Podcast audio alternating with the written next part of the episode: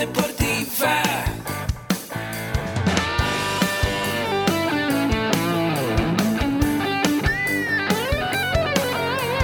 Yo soy.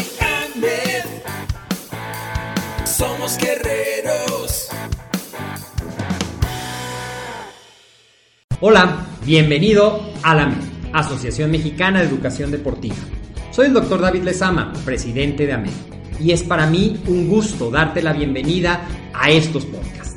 Este programa está diseñado para compartir contigo conocimientos de los temas que nos apasionan a todos los que amamos el físico-constructivismo y el fitness y queremos mantener un estilo de vida saludable.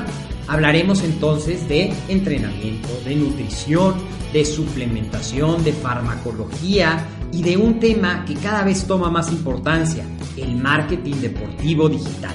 Tendremos como invitados una gran variedad de opiniones y profesiones, entrenadores, nutriólogos, profesores de AMED, químicos farmacobiólogos, médicos, preparadores físicos y desde luego deportistas. Sus historias, consejos y testimonios te ayudarán a aumentar tus conocimientos y desde luego también tu número de entrenos de clientes, haciendo más exitosa y profesional tu profesión de entrenamiento deportivo. También aprenderás técnicas más eficaces del marketing que te ayudarán a monetizar esta profesión. Si quieres saber más de nosotros, visítanos en la casa virtual de la familia Med, www.amedweb.com. ¿Qué tal amigos? Soy el doctor David Lezama. Bienvenidos a un episodio más de este tu podcast AMED con un clic. Recuerda, este programa es patrocinado por AMED con un clic, un novedoso programa de membresía en el que con una sola cuota vas a tener acceso a toda la oferta educativa en línea que tenemos sobre cuatro pilares. Nutrición deportiva, entrenamiento deportiva, desarrollo personal y emprendimiento deportivo.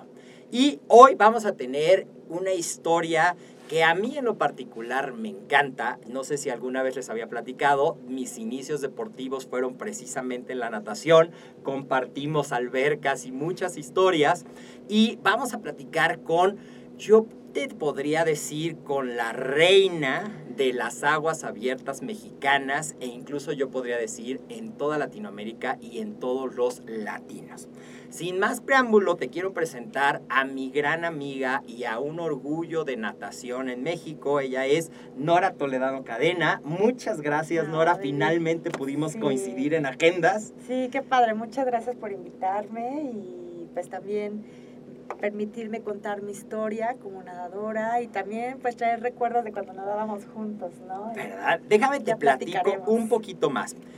Nora y yo nos conocimos cuando éramos ayer apenas, jovencitos, eh, y nadábamos juntos, en, en, nadábamos en un equipo que se llama Morsas, y ahí estábamos con, eh, bueno, primero en la UNAM, y luego nos pasamos a Morsas con Raúl Porta y con Ricardo Marmolejo. Saludos a, Ricardo, si por ahí nos escucha, sé que Adriana nos sigue en las redes.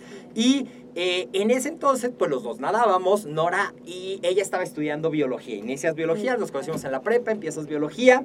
Y yo me acuerdo que de repente un día, y digo así de repente un día, porque fue rumbo a un entrenamiento, me dice, oye David, yo quiero hacer algo diferente y voy a cruzar el canal de la Mancha. Y entonces algo que pasó de ser una plática de un sueño, he sido testigo de todo lo que ha pasado en la vida deportiva. También hemos compartido muchas anécdotas personales, pero déjame te platico un poquito de por qué te digo que es la reina de las aguas abiertas. Nora, entre sus palmares de aguas abiertas solamente, porque también tiene campeonatos a nivel Masters, ha seguido nadando en alberca, pero tiene 11 cruces del Canal de la Mancha de los cuales 6 son individuales. El primero en 1992, donde fue ese primer sueño que platicamos, que se fructificó unos años. Yo creo que de, lo que, de que lo platicamos haciendo números fueron como cinco años después que se fructificó. Y en dos años después hace un doble cruce. El Canal de la Mancha, seguramente sabes, está entre Inglaterra y Francia. Entonces, doble de Inglaterra a Francia, de Francia a Inglaterra, lo hace en el 94 y a partir de ahí hace seis cruces individuales y cinco cruces en relevo, es decir, en equipo.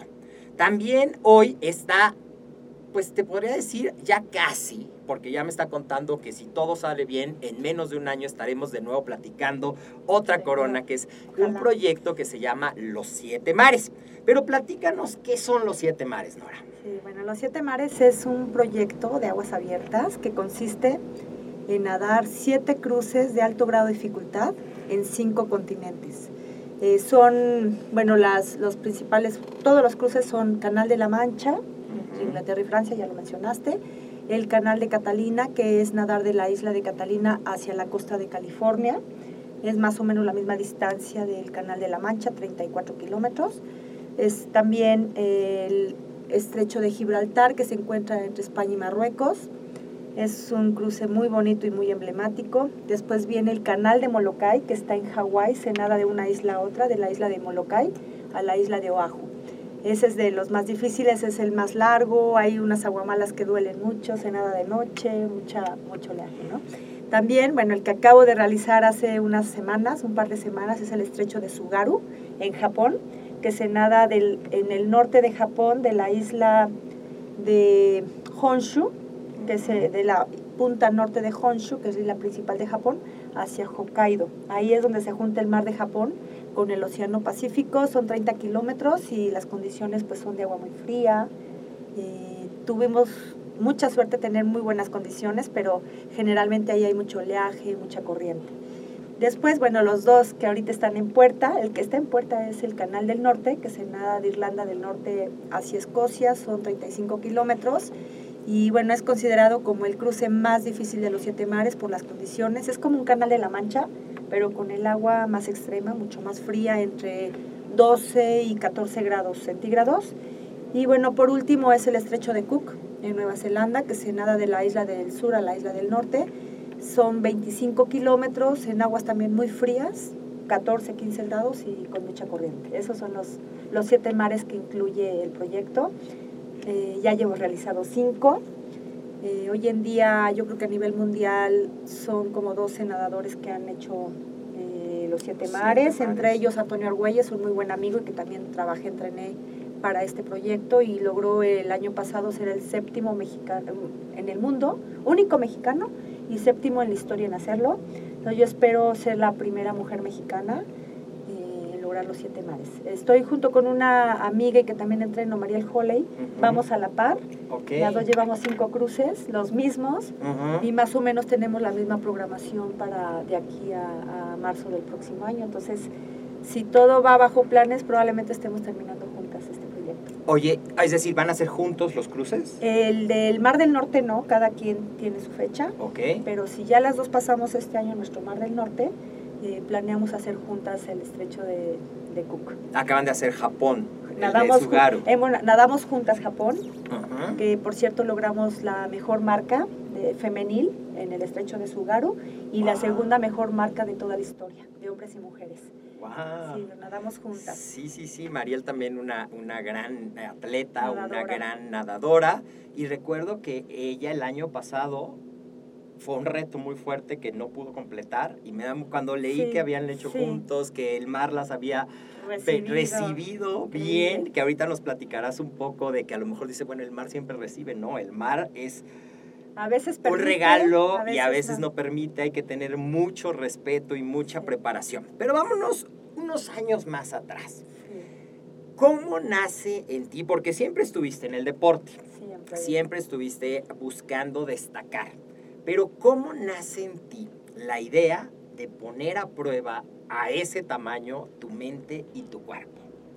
Porque yo no creo que me lo platicaste, pero ¿cómo nace? ¿Qué, ¿Qué fue lo que te motivó y te inspiró a, intentar eso y empezar este camino? Sí, pues bueno, como bien lo empezaste a platicar en la introducción de, del programa, pues y tú sabes mucho de esa historia y me conoces, ¿no? Que soy una persona pues muy perseverante y y que me gusta imponerme retos. Y como bien lo dijiste, desde esa edad yo quería hacer algo grande en el deporte y hacer algo grande por, por mí y para mi país, ¿no? Y pues yo había escuchado que había nadadores que cruzaban de un país a otro, no conocía el Canal de la Mancha, nunca había estado en Europa, no sabía qué implicaba hacer un cruce así, pero yo soñaba con hacer algo importante.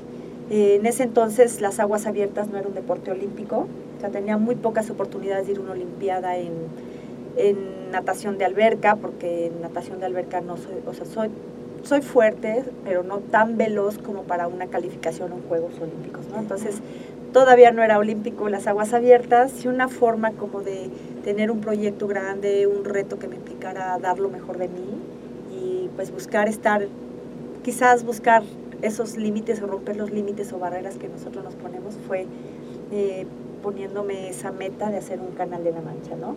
En ese entonces pues ninguna mujer mexicana lo había logrado y pues fue como me surgió la idea de, de hacer el reto. Yo ya había nadado, había tenido la experiencia de nadar en aguas abiertas en varios eventos mexicanos como el maratón del Cañón del Sumidero, el maratón ABH Manzanillo. Eh, también, como me inicié en aguas abiertas, fue con el maratón guadalupano, que tú sabes, fuimos, fuimos algunos juntos. Es un maratón muy tradicional en México, ya son como 56 ediciones o más. Creo que este año ya son los 60, este año cumple 60 ediciones, es un, un, año especial. Yo me inicié en el Maratón Guadalupano haciendo aguas abiertas, a los 11 años fue mi primera experiencia. En la versión chiquita. En la versión eh, Caleta Roqueta, el sábado, y nadé el domingo la larga, la que en ese entonces se nadaban 3.800 metros de, de roqueta hacia el malecón y la experiencia de nadar en el mar, de sentir esa sensación de libertad, de el contacto con la naturaleza, el silencio y a la vez este, pues, ver el azul del mar, ¿no? la, la inmensidad, pues me, es una sensación que desde entonces me gustó, me llena, me apasiona estar ahí y, y pues ha sido lo que me ha hecho estar continuamente buscando nuevos retos. Perfecto. Y cuéntame un poquito, cuando tú decides esa parte, no había como toda una escuela como hay hoy, no había federaciones, no había testimonios sí. anteriores. Yo recuerdo haber leído en tu libro, que te los voy a recomendar, también es escritora y junto con Antonio Argüelles escribió este gran libro que se llama A cada brazada el azul interminable y eh, no existía toda esta parte, ¿no? También acabo de ver que Mariel acaba de sacar su libro, espero poderle invitar a que nos lo platique, pero eh, ¿cómo le haces cuando no hay un referente? Porque yo recuerdo en esas pláticas que tuviste sí. casi casi que escribir y oye la federación y cómo le puedo hacer y tengo que tener un aval, toda esa parte que hoy es mucho más fácil porque hay sí. muchas historias, muchos testimonios, hay una federación, hay quien te puede compartir esa experiencia. Pero, ¿cómo fue que, eh, y aparte estabas bien chiquita? Sí, Entonces, años. ¿cómo fue la preparación? Ahorita hablamos de la física, pero en cuanto a la parte de darle estructura a un sueño y convertirla en un proyecto real. Sí, pues bueno, yo empecé a investigar, eh, empecé a investigar con algunos nadadores que ya habían realizado el cruce, con nadadores mexicanos, eh, amigos, hoy en día muy buenos amigos, te puedo hablar, Jaime Lomelín, que era uno de los mexicanos que ya había realizado el Canal de la Mancha, fue el cuarto, el quinto mexicano, él me dio mucha información de qué debía hacer para registrar un intento de un cruce, a dónde llegar, con qué piloto podía nadar. También pues investigué, me puse a leer de otros nadadores que lo habían logrado. Por supuesto, la inspiración de mucho de lo que hacemos aguas abiertas, leer sobre Damián Pizá, que fue el pionero y el primer mexicano que cruzó el Canal de la Mancha por el año 1953. Entonces me puse mucho a investigar, contactar nadadores que ya lo habían logrado. Busqué había una asociación en ese entonces en el canal, la Channel Swimming Association, en ese entonces, hoy hay otras dos asociaciones diferentes. Y bueno, no sabía nada, ¿no? De cómo prepararme, pues vas aprendiendo sobre la marcha. Hoy en día, pues sí, ya hay mucho más información, ya hay más sentado, este, y pues la misma experiencia que uno va equivocándose y aprendiendo y mejorando. Yo te puedo decir, en estos años, pues he aprendido mucho eh, con mi propia experiencia y es lo que hoy con otros nadadores que trabajo, pues es sobre lo que yo aprendí, que sí hagan y que no hagan, ¿no? Claro, y que sí hagan, que no hagan tanto de la preparación, de la nutrición, las reglas que tiene, que no puedes agarrarte del bote, no puedes eh, hacer todas esas cosas. Y estaba ya ahorita reto- retomando esto en el que hablas del jugo de carne, y luego me acuerdo también que hablabas de las frutas en almíbar y del. Matrix, y ahorita nos platicarás qué comen hoy en día, Sí. que cambia, pero es todo un reto que involucra esa parte, pero además seguías estudiando. Sí, seguía. O sea, seguías carrera. siendo productiva porque eres bióloga de Sí. profesión y combinabas con esa parte. Sí, pues vas, vas eh, combinando y vas eh, dando tus tiempos, dando prioridades a tus actividades, pero definitivamente pues yo quería terminar mi carrera de bióloga y ya cuando me puse la meta del Canal de la Mancha en una ida y luego cuando fue el doble, ya estaba casi en los últimos semestres de la carrera de biología que estudié en la Facultad de Ciencias del UNAM. Y pues bueno, fui también acomodando de tal forma mis materias que me diera tiempo de entrenar, porque yo tenía que nadar por las mañanas, ¿te acuerdas? Hacíamos eh, madrugadas, dobles sesiones, estar ya a las 5 de la mañana ya estábamos en la alberca, lo cual implicaba desde las 4, 4 y cuarto salir de la casa, que muchas veces tú me hiciste favor de darme Hacíamos ruta. aventones, hacíamos este, la Ruta. ronda. y a veces tú me dabas aventón, a veces yo, me acuerdo muy bien, y a esas madrugadas de pláticas, ¿no? De nuestros Ajá. sueños y nuestros proyectos. Y pues bueno, llegar a las 5 de la mañana a entrenar, dos horas, luego irme a estudiar, regresar por la tarde a hacer otro entrenamiento y así todos los días, ¿no? Y los fines de semana, eh, competencias, viajes, eh, entrenamientos. Y tenías que hacer como nados previos. Entonces había que desplazarse a mar. Exacto, además del entrenamiento entre semana, de nadar en alberca y cumplir los kilometrajes, el volumen en alberca, hacer gimnasio, a veces nos íbamos a correr a los viveros. También era eh, en fin de semana, y hoy lo sigo haciendo, hacer nados largos y ir ganando experiencia en aguas abiertas. Entonces irme a entrenar a las estacas, a la laguna de Alchichica, Nevado de Toluca, al mar también para ir eh, ganando esa experiencia de, de aprender a nadar en el mar. Y finalmente, bueno, ya se organiza, nos tardaríamos horas y podemos hacer un solo programa de esa parte. Tu mamá es un pilar fundamental en esa es. primera tripulación de apoyo. Pero cuéntanos un poco tu primera, y quiero que me hagas un contraste de la primera vez que estuviste en el Canal de la Mancha, qué pasa por tu mente, cómo vences esa parte y Sí, 26 años después. ¿Qué pasó por tu mente? ¿Cómo vences en el mar de Japón? ¿Cómo ha sido esa evolución en lo que se refiere? Porque ya muchos atletas hemos entrevistado a otras personas que también se dedican como a pruebas de resistencia y muchos hablan que la capacidad física sabes que la tienes porque para eso te preparaste, preparaste, preparaste, pero el aspecto que más te puede traicionar o que más puede influir entre un éxito o una deserción es la mente. Entonces quiero que me hagas esa comparación entre Nora primer no cruce y Nora Sugaru. Sí, bueno, pues primero es que iba totalmente a lo desconocido, ¿no? No sabía, es más, hasta donde llegué a- al, cuando llegué me acuerdo muy bien al, al pueblito en, en Inglaterra, Folkestone, ni siquiera sabía que, que tenía que hacer como una reservación en un hotel, ¿no? Yo llegué a la asociación de los nadadores del canal, ¿no? Ya llegué y ellos, no, pues aquí es la asociación. Eh, y ya me, ahí me, me- me llevaron a una casa de huéspedes, el cual después pues hice muy buena amistad con, con los dueños de la casa de huéspedes, la familia Hamlin, que son mis papás ingleses. Bueno, desde eso, de ir totalmente a lo desconocido, ¿no? Nunca había viajado tan lejos y pues con incertidumbres, con dudas, con temores, eh, porque no sabes, ¿no? Aunque sabes que tienes, que entrenaste muy duro, sabes que tienes todas las ganas, eh, a la hora de la hora no sabes cómo vas a reaccionar. Bueno, en ese entonces, ¿no? Hoy creo que después de 26 años me he ido conociendo cada vez mejor, en cada nado aprendes algo nuevo de ti. Y pues sí, poco a poco con cada logro vas reafirmando una confianza en ti. Sabes, siempre, siempre tienes algunas dudas o temores porque hay cosas que no están en tu control. Pero en estos años he ido aprendiendo lo que puedo controlar, lo hago de la mejor manera, ¿no? Mi preparación, la logística, eh, desde buscar cuál es el mejor piloto, cuál es la mejor fecha para cruzar, a dónde llegar, a veces hasta aprender un poco del idioma donde vas para poder comunicarte, ¿no? Aprender a leer el clima, el pronóstico del clima, todo eso, pues yo no sabía. Cuando llegué la primera vez a Dover, este, yo veía, llovía y llovía. Y en la fecha que tenía programado mi cruce no pude salir porque el clima estaba fatal. Me tardé casi un mes y medio en poder hacer mi cruce.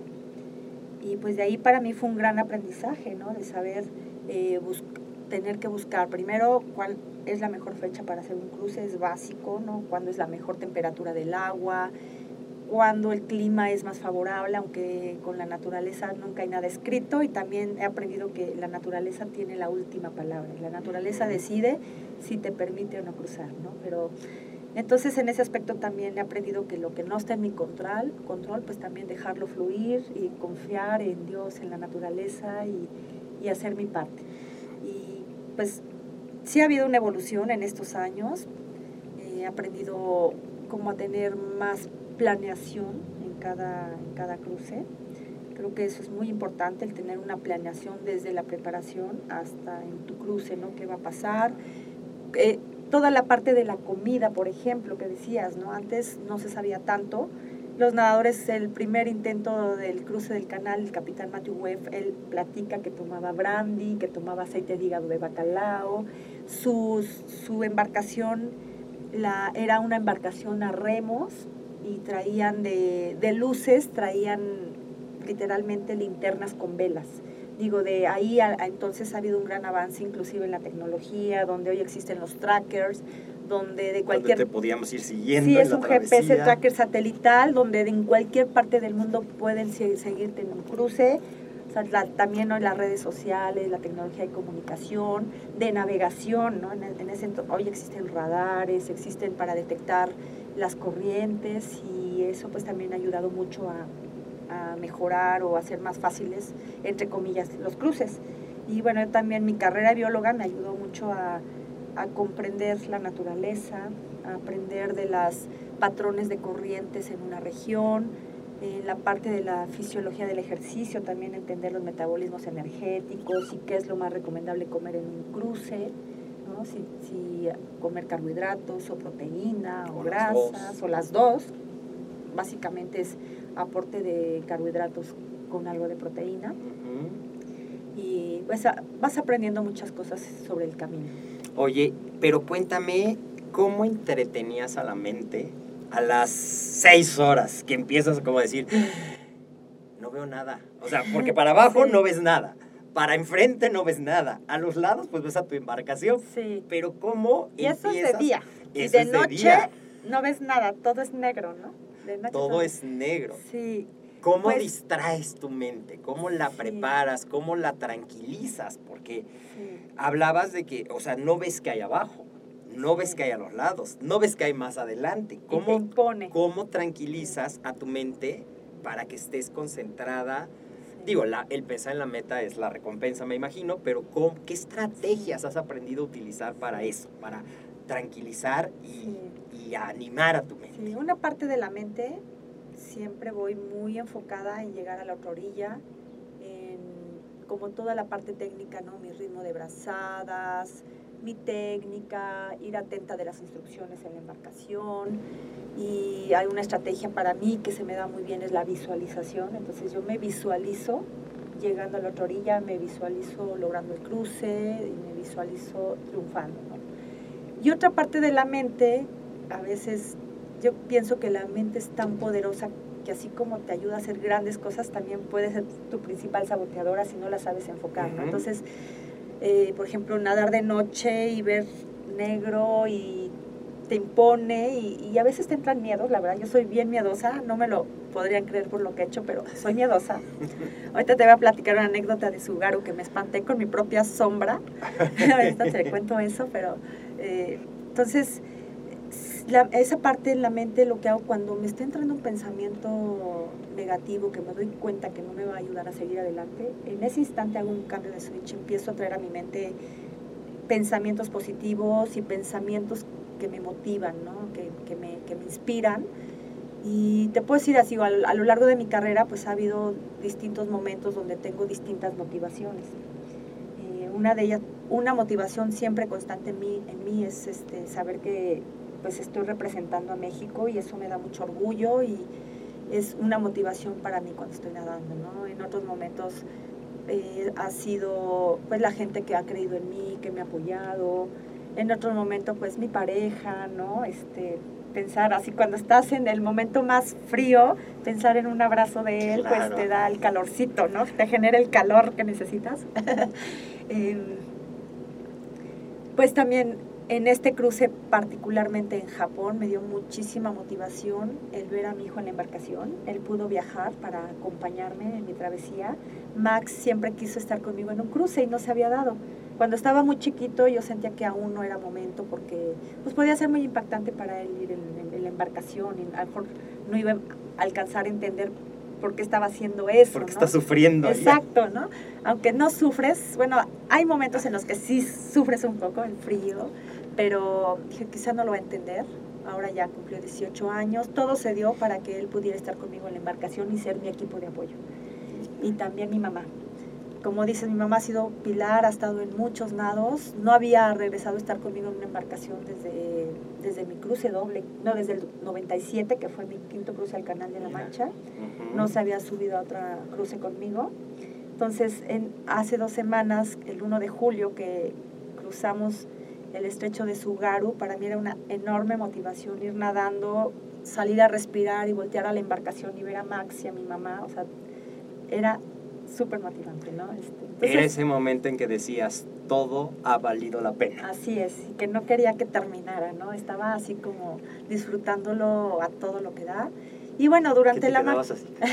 ya no quiero dar la abrazada porque estoy viéndolo. Sí, padrísimo. Y, y sí, digo, a lo largo de, de estos años tienes motivaciones diferentes y otras que están constantes, ¿no? Tus amigos, ¿no? Saber tus amigos que te están apoyando, que te están siguiendo, ¿no? Que muchos no están físicamente en la embarcación, pero que están ahí contigo. Y ahora con la tecnología que sabes, ¿no? Que te dicen, te voy a estar siguiendo hora por hora, abrazada por abrazada. Y así es, ¿no? Y hoy en día también con las redes sociales, pues muchos amigos o seguidores que pues que mandan toda la buena vibra. Ahora en Japón te puedo decir que yo sentía que toda esa buena vibra pues me empujaba hacia adelante, ¿no? es muy padre. Aparte que pues al principio tuvimos la suerte de tener una, un tramo con corriente a nuestro favor, entonces este, fue un nado muy bonito, yo me sentí muy fuerte, muy ligera, muy motivada. Y hay otros nados más difíciles, hay nados que se dan más fácilmente y hay momentos que tienes que luchar más con la mente y hay momentos que tienes que luchar más físicamente podríamos decir que hasta el día de hoy el cruce de Sugar ha sido el que más felicidad te ha dado. Yo creo que sí. Sí, fue un nado que disfruté muchísimo. Sí, digo, todos me han dejado algo. Por ejemplo, el cruce doble el canal fue, me ha dado muchísimos aprendizajes, mucha satisfacción, pero sí fue un cruce que me costó mucho definitivamente, tanto física como mentalmente. Eh, bueno, hacerlo hasta un segundo intento, porque tuve un primer intento donde no lo logré. Y al mes, mes, cinco días lo volví a intentar y es cuando ya hago la travesía doble. Gibraltar también fue un nado que disfruté muchísimo, es un nado muy emblemático que vas nadando de un continente a otro. Lo compartí con dos de mis mejores amigos, ¿no? Antonio Argüelles y Mariel Holley, y también venía el hijo de Mariel también ese nado me gustó mucho, eh, el escenario, el color del mar, pero cada cruce ha tenido algo muy especial para mí, pero sí, definitivamente este de Japón ha sido así la felicidad total. ¿Y el más difícil? El más retador. Bueno, ya me dijiste que el más difícil fue el doble. El doble. Y el más retador fue Molokai. Molokai. Molokai me costó mucho porque, sobre todo por las aguamalas, las aguamalas son unas medusas que cuando rozan tu piel te, literalmente te están quemando. Y hay unas especies más peligrosas o más venenosas que otras, ¿no? Acá en Molokai nos tocó una especie que se llama la portugués menowar, que es la segunda o tercera más venenosa del mundo. Yo en lo particular tengo mucha sensibilidad, digo, ya con tantos nados y aguamalas que me han tocado, o te vuelves inmune o te vuelves más sensible. En mi caso, pues me he vuelto muy sensible a las quemadas de las aguamalas. Y pues en Molokai fue algo que tuve que soportar. Eh, afortunadamente las quemadas de aguamala empezaron ya casi al amanecer. Empezamos el cruce de 6 de la tarde de un día anterior, nadamos toda la noche y las aguamalas empezaron ya como cuando llevábamos 10, 11 horas nadadas. También por ahí nos salió un tiburón que también mentalmente, aunque sabes que trae todos los equipos para protegernos y ahuyentar a, a esos animales, pues te impone ver ahí el tiburón abajo de ti Claro. a 8 o 10 metros de profundidad. Y todo eso sucedió en la madrugada del cruce, ¿no? Y fue un momento de decisión de, ¿me salgo o sigo? Y pues bueno, ya llevábamos, parece entonces casi 12 horas nadadas, hicimos 14, o sea, nos faltaban 6 kilómetros. Y dices, bueno, ya todo el esfuerzo que llevo hasta aquí no lo voy a echar a perder. Pues sigues nadando, ¿no? Claro, Este, a pesar del miedo. a pesar del miedo del tiburón y a pesar del dolor de las aguamalas. eh, cuando terminé el cruce me estuvieron eh, inyectando antihistamínico porque me estaba haciendo una reacción muy fuerte. Oye, platícame para los que no están tan familiarizados con lo que es el nado de agua abiertas. Hablas de las quemadas, es decir, tú no puedes proteger tu cuerpo completo o sí. ¿Qué puedes y qué no Sí, puedes hacer? Hay nados que sí, hay nados que no, dependiendo las reglas de cada cruce, de las asociaciones que certifican los cruces. Cada asociación tiene sus reglas. Y todos los cruces que son de los siete mares se basan en las reglas del Canal de la Mancha.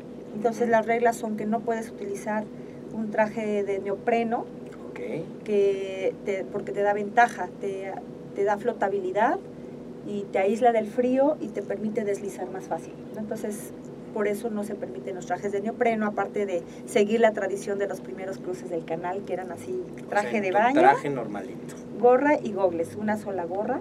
Y tiene que ser de látex o de silicón, no puedes usar tampoco gorra de neopreno. neopreno. Luego no puedes tocar la embarcación, ni nada que te sostenga o te dé flotabilidad, ni nadie te puede tocar durante el cruce.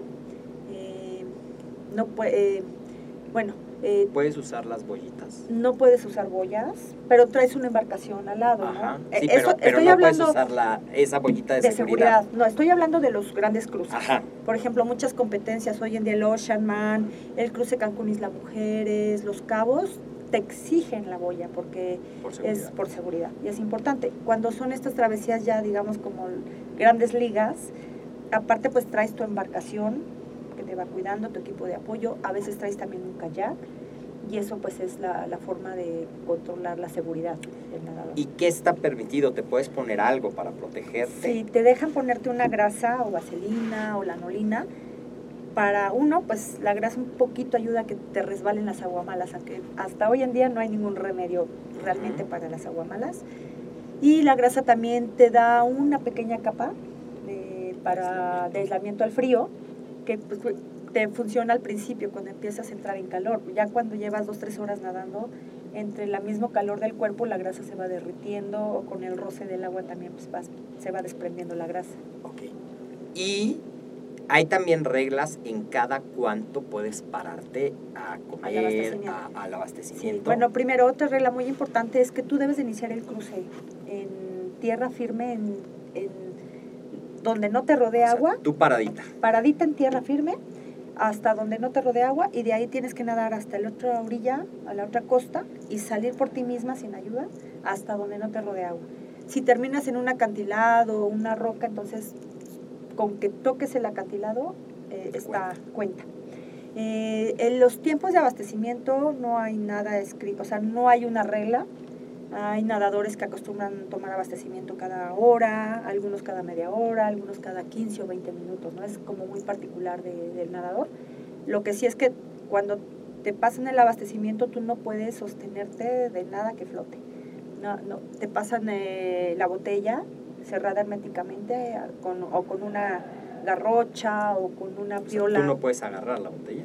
La botella sí, pero no puedes, eh, o sea, te tienen que dar la botella de cuenta así, de mano a mano, ¿no? No tocar a la otra persona. O te la pasan en una garrocha con una canasta y tú sacas la botella de la canasta. Ok. O con una piola amarrada a la botella, tomas los líquidos, sueltas la botella y el equipo recupera la botella con la piola. Ok. Si quieres comer algo sólido, pues te pasan en una Ziploc eh, gomitas o papas cocidas, ¿no? Hay miles de menús de los ¿Qué nadadores. ha sido lo más loco que has comido? Lo más loco que he comido, eh, por ejemplo, cuando todavía no conocía todo esto que hoy existe de alimentos ya hechos para los deportes de resistencia, pues yo comía duraznos en almíbar, ¿Qué? Bueno, en mi cruce doble, cuando llego a la costa de Francia, que tenía de reglamento 10 minutos para estar ahí y hacer lo que quisiera y iniciar el regreso, yo tomé 3 minutos. Y en esos 3 minutos me comí unos eh, triangulitos de sándwich de jamón con queso. Eh, pero bueno, he visto nadadores que comen pollo rostizado, eh, arroz, camote, papas cocidas, ate. O sea, básicamente alimentos fuentes concentradas de carbohidratos. De carbohidratos. Y me imagino que utilizan muchos suplementos alimenticios a base de mezclas elaboradas, a lo mejor para lo que tu cuerpo necesita, las gomitas, los geles. Sí, exacto, geles, gomitas, hoy en día pues muchos productos en polvo que te concentran lo que son los carbohidratos y la proteína, ¿no? Y tomar, papillitas. Ajá, o tomarte, por ejemplo, ponerle aquí dos cucharadas de ese polvo es equivale a comerte un plato de espagueti o de arroz. Ok. Sí. Oye, ¿y cuando estás nadando? Vas a decir que qué preguntas se me ocurren, pero seguramente en la mente de algunos de nuestros escuchas también. ¿Cómo haces pipí? ¿Qué ah, pasa cuando te dan ganas de, evacuar? Esa pregunta sí, sé que la hacen mucho. Y en mi caso, porque también cada nadador le sucede diferente, en mi caso, pues primero, te digo, planeas muchas cosas, ¿no? Esto ya sobre la marcha te vas conociendo y cómo funciona tu cuerpo primero sé que cuando va a tener un cruce y más o menos sé a qué hora voy a arrancar, trato de tener mi último alimento fuerte unas 12 horas antes para poder hacer la digestión antes de meterme a nadar y tener, bueno, digestión y hacer todo lo que tengo que hacer antes de meterme a nadar. Digestión completa. Completita. De adentro afuera. Así es. ¿no? Entonces, pues ya vas prácticamente con el intestino vacío. Y con en, el nado, pues básicamente voy tomando líquidos. Entonces, lo que voy desechando son líquidos, ¿no? Y es importante que orines. O sea, es, un parámetro para saber que el nadador va bien, que, puedas orinar. Cuando retienes por muchas horas la orina es que algo está pasando. Entonces, pues es como maquinita tu cuerpo, ¿no? Pero funciona a la perfección. Tomas líquidos y a los 20 minutos, media hora, te dan ganas de hacer pipí. Y, pues con la práctica vas aprendiendo sobre la marcha. Dejas tu marca personal en el mar. Ayudo a calentar los océanos. Perdón, he contribuido al, calentamiento global y al, al deshielo de los polos. Pero no, pues aprendes sobre la marcha, por ejemplo, dejas de patalear, relajas las piernas y ¡pum! ¿no? Ya sueltas. Claro. Pero hay nadadores que no pueden que tienen que pararse y como relajarse, orinar y seguir. Y bueno, a mí realmente en ningún cruce nunca me ha pasado que me dé una necesidad mayor, pero sí he tenido nadadores que les ha pasado y pues ni modo, ¿no? Ni modo. Le das de comer a los pececitos. Sustancias orgánicas, al final de cuentas. Así es. Oye, pero cuéntame también, eh, en cómo es esa transición de ser nadadora a empezar a ser entrenadora. Y que hoy ya estás súper posicionada con tu equipo, con muchos testimonios ya de nados chiquitos y también ya de canaleros y toda esa parte. ¿Cómo se da esa parte de estar de un lado a estar del otro y cómo combinas hoy ser entrenadora y aparte seguir en tus proyectos? Sí, pues fue algo muy curioso porque en mis planes no, no era o sea, yo no pensaba que me iba a dedicar a ser entrenadora, ¿no? Yo era, estaba estudiando la carrera de biología, soñaba hacer una maestría de biología marina, de ecología pesquera, algo así me llamaba mucho la atención y no lo descargo algún, descarto algún día seguir. Pero después de mi cruce doble, me buscó, mi primer nadador que entrené fue Salomón Jauli, eh, de Puebla. Él me buscó porque él corría maratones y se propuso la meta de hacer un cruce del Canal de la Mancha. Entonces buscó quien tenía experiencia en cruces y me contactó y me pidió que lo entrenara. ¿no? Yo le dije, oye, yo no soy entrenadora. Eh, sí he estado en el canal, te puedo dar consejos, te puedo decir cómo prepararte, pero dijo, no, yo quiero que tú me entrenes. Entonces así empecé. Empecé a estudiar sobre entrenamiento, empecé a estudiar pues, metodología del entrenamiento, ¿no? de las cargas, todo esto. Y pues mi primer nadador que entrené fue Salomón Jauli, logró su cruce en el 96 y después de Salomón me contactó Antonio Argüelles. Entonces con Antonio Argüelles empecé a trabajar en el año 96, sigo trabajando, se ha hecho una gran amistad y también Antonio lo mismo, él quería hacer un cruce al Canal de la Mancha, en ese entonces era su meta, digo, nunca pensamos ni en ello llegar tan lejos, hacer siete mares y dos triples coronas y todo lo que ha logrado y que en todos sus cruces he estado con él. ¿no?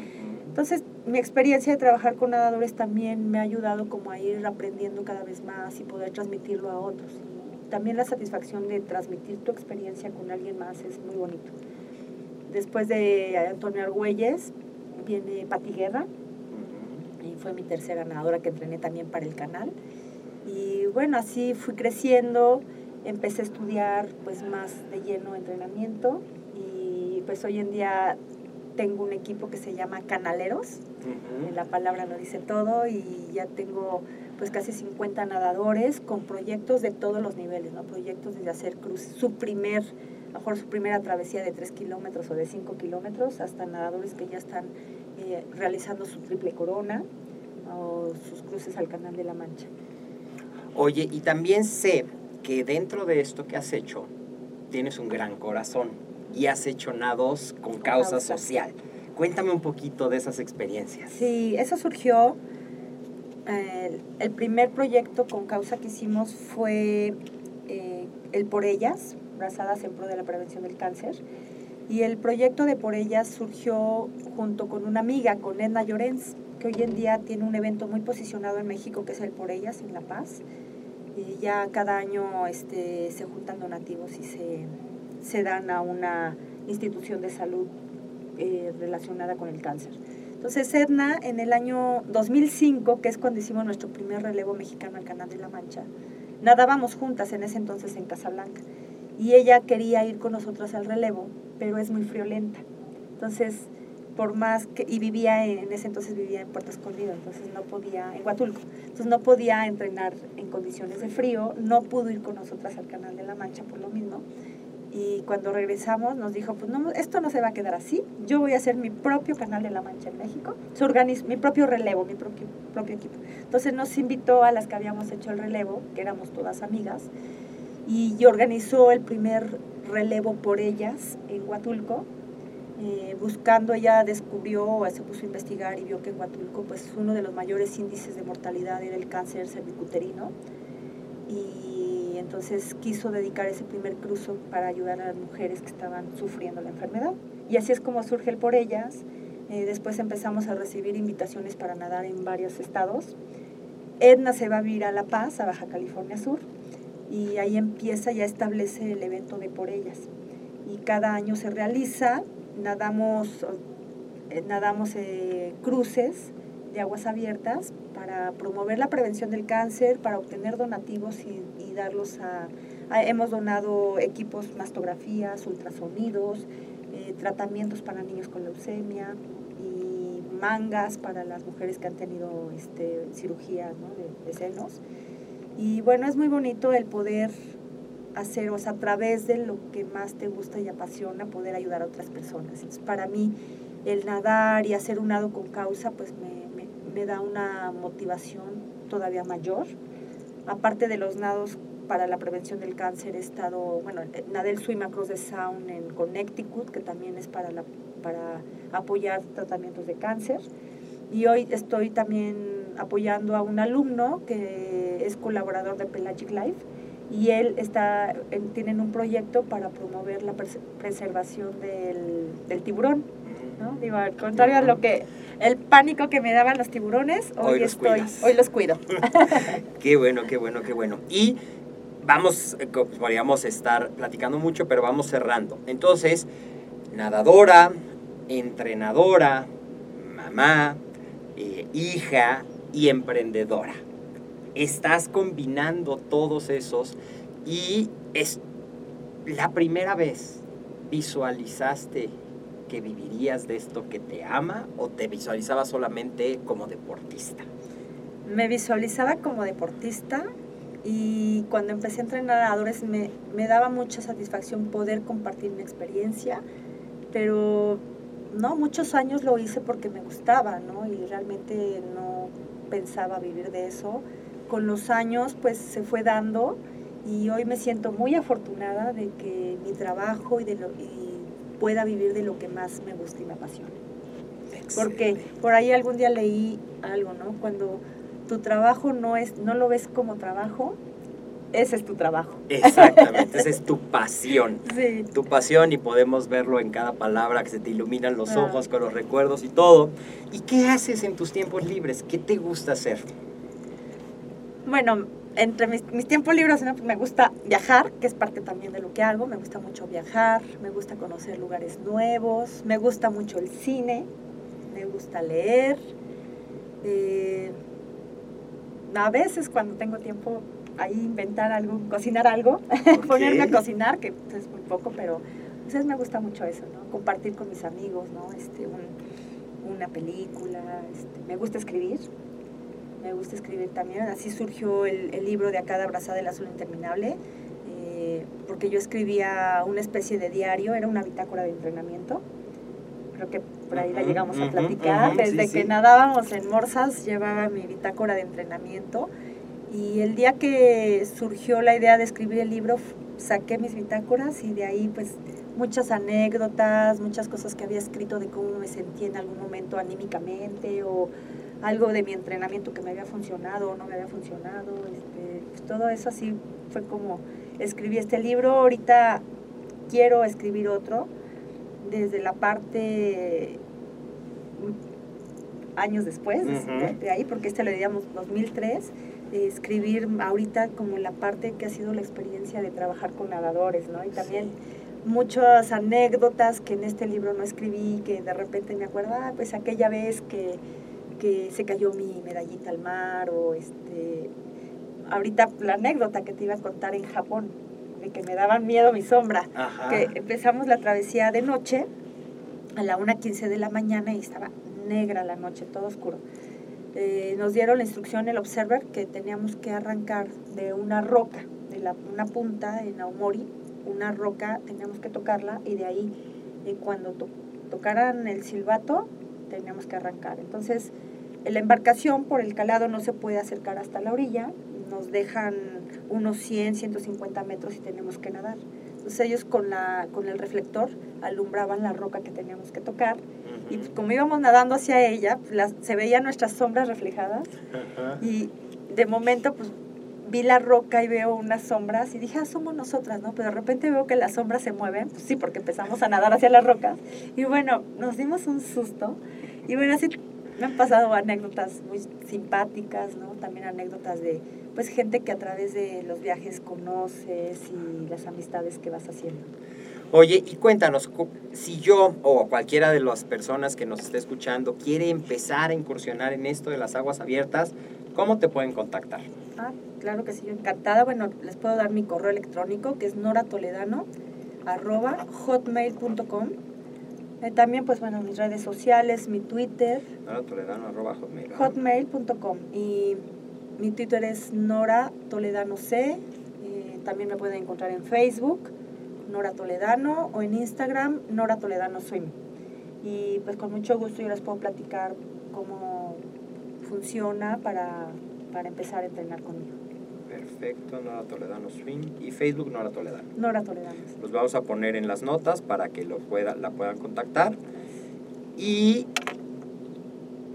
todo deportista, sobre todo todo deportista que pone a prueba su mente, su cuerpo, siempre quiere consejos. ¿Qué consejo le darías a esos deportistas que hoy tienen metas o que hoy están eh, empezando pero ven el camino todavía muy lejos? ¿Cuáles serían las palabras que tú con esta gran trayectoria le darías a esos deportistas?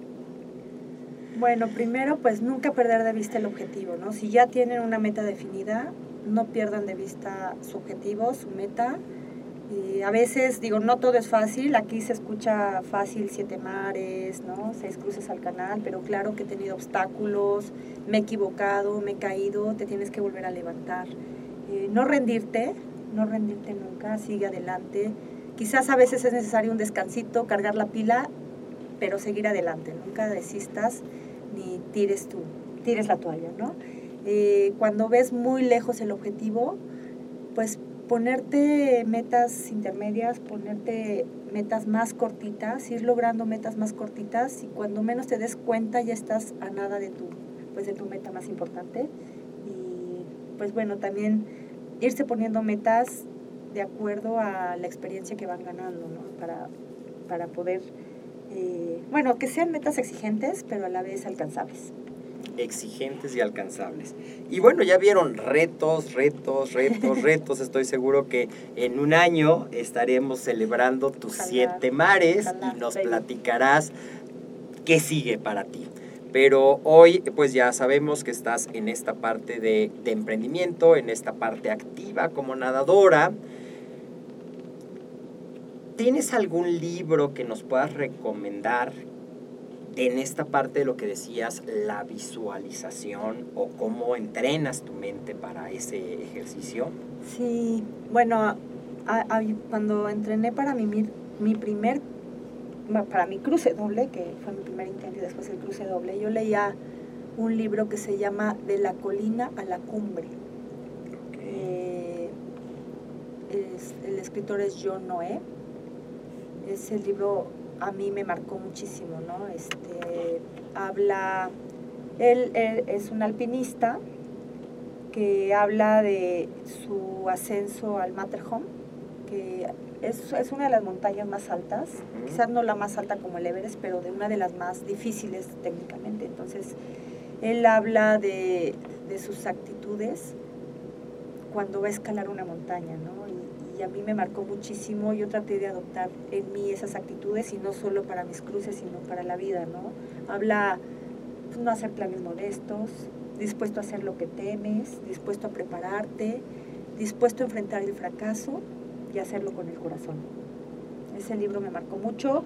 hay mucho a mí me gusta mucho leer historias de deportistas eh, con sus testimoniales de sus logros o en su deporte, ¿no? Me gusta mucho este el de Agassi, la historia de Agassi me gusta mucho, el de el de el de It's Not About the, Bike, se me fue el nombre del, del Lance Armstrong, que bueno, hasta antes de que se supiera todo lo del el dopaje, para mí era uno de mis ídolos, ¿no?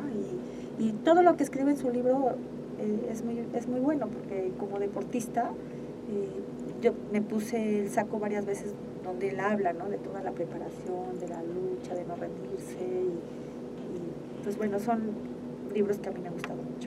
Muy bien, pues ya lo tienen ahí. Nunca pierdas de vista el objetivo levántate a pesar del fracaso, no te rindas, ponte metas retadoras y en el camino vete poniendo metas intermedias. Nora, de verdad, muchísimas gracias por todo este pedacito de tu historia, de tus metas, de tus logros, de tus consejos que has compartido con nosotros. ¿Y, cómo quieres despedirte de nuestros amigos de AMET? pues darle las gracias por escucharnos, a ti David por darme este tiempo y pues no solo este tiempo, bueno, aparte insistió que estuviera aquí porque he estado viajando mucho y afortunadamente se dio el espacio, pero pues agradecerte todos esos años que sé que has estado ahí, ¿no? Y desde, pues desde que nadábamos siempre me echaba porras, eh, pues me impulsabas, nos apoyamos, me dabas aventones, ¿no? Y has estado ahí siempre, te agradezco muchísimo. Muchas gracias a ti. Yo soy el doctor David Lezama, ha sido un gusto, espero que disfrutes esta entrevista tanto como nosotros y ayúdanos a compartirla para que más gente que creas que le puede interesar estos temas, nos enteremos de todo lo que estamos haciendo de la vida de Nora. Te voy a dejar las redes, las recomendaciones de los libros y sus consejos en los comentarios y te invito a vernos en el próximo episodio.